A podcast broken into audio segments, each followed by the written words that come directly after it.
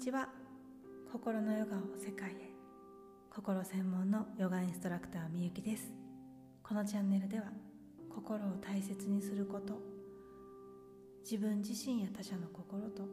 共感的に対話をしていくことをお伝えしたりナーダヨーガと呼ばれる音のヨーガに触れるチャンネルです。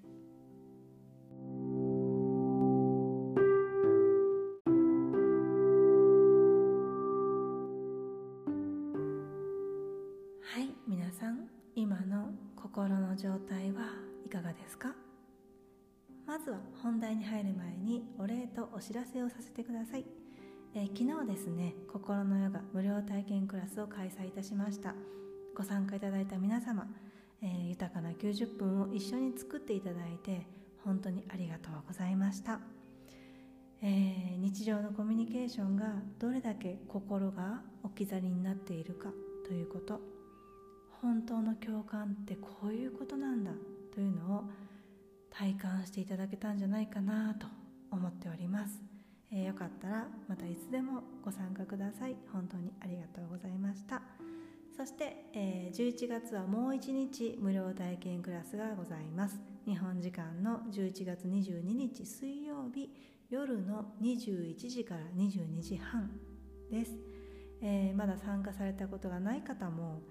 参加していただいたことがある方もお気軽にプロフィール欄の PTEX リンクよりお申し込みください、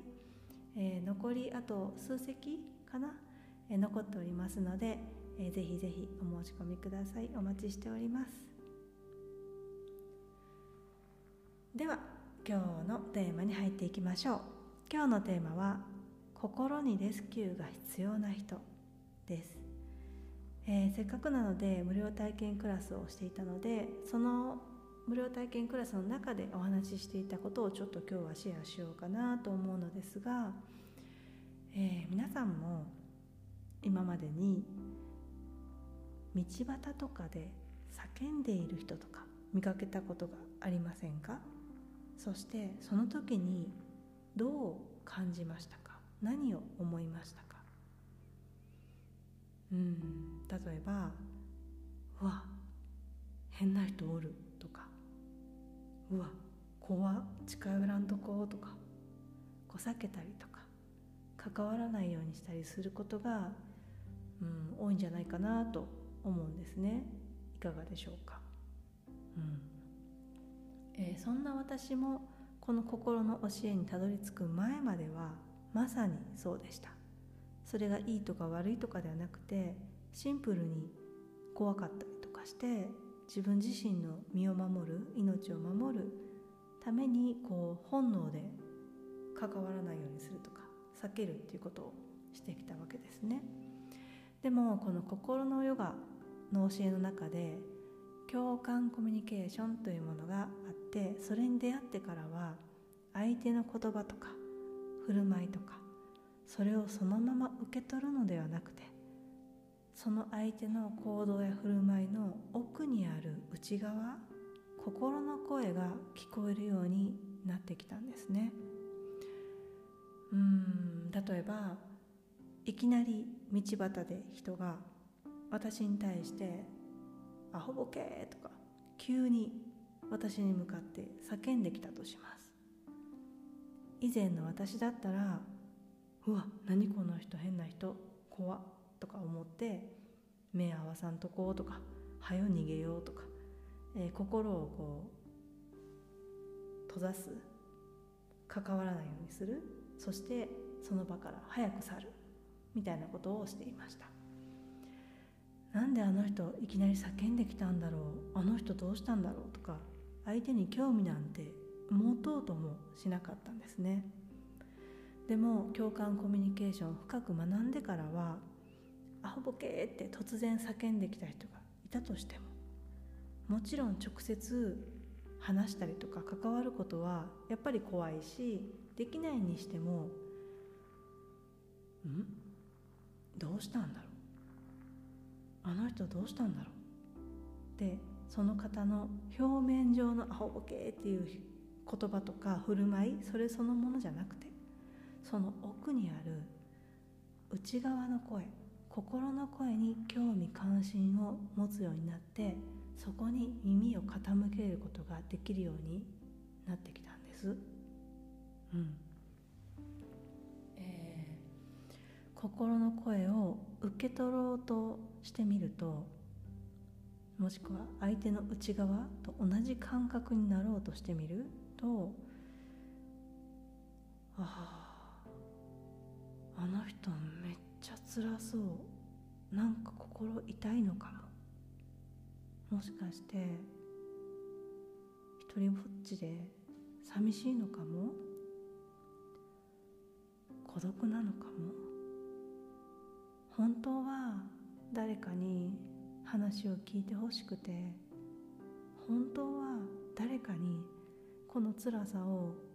分かってほしくて理解してほしくてそして支えてほしいとか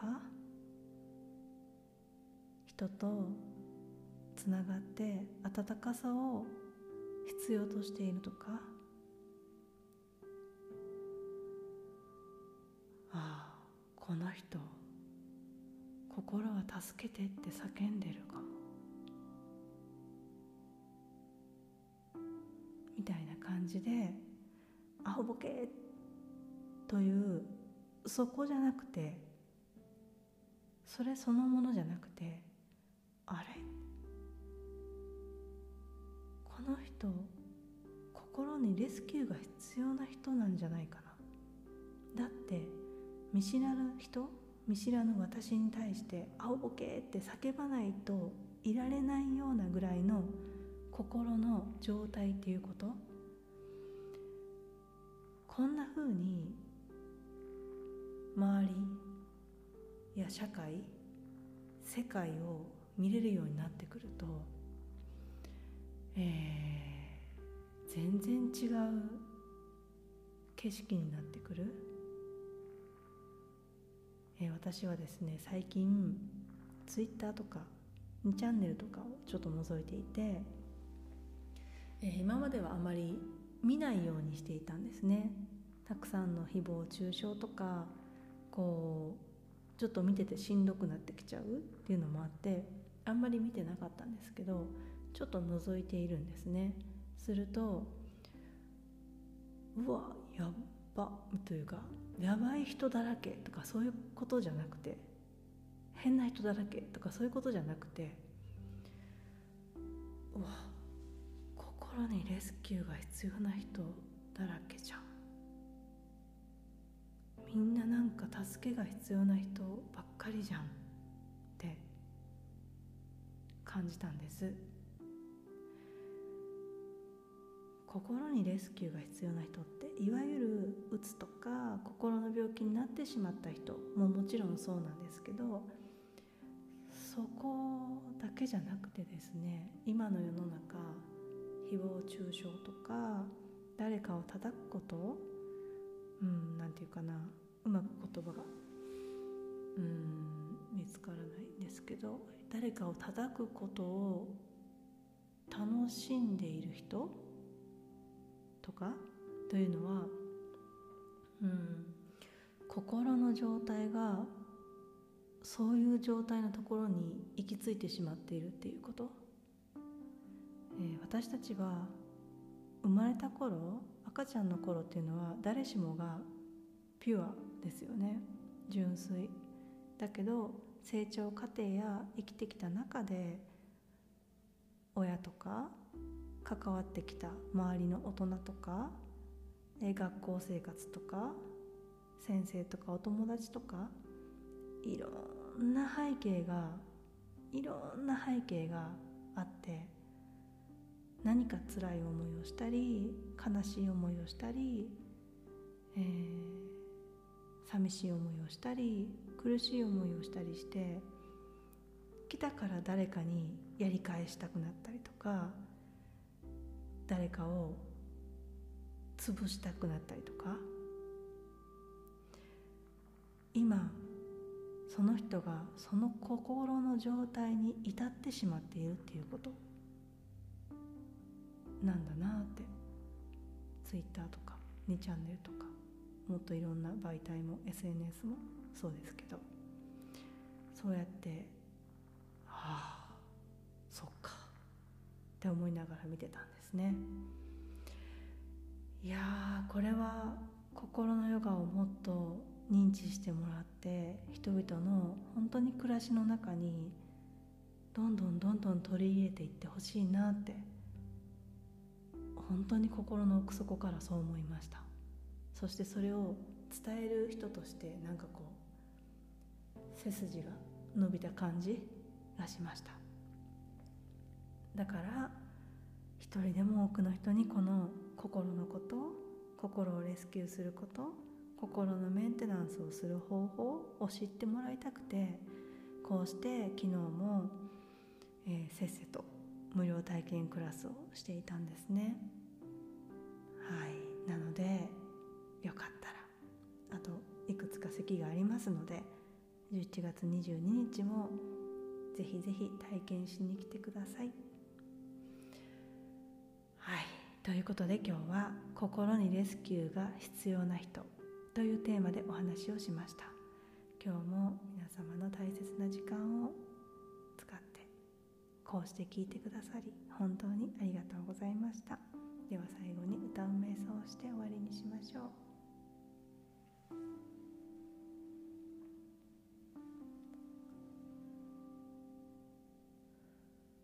サンスクリット語の愛の歌。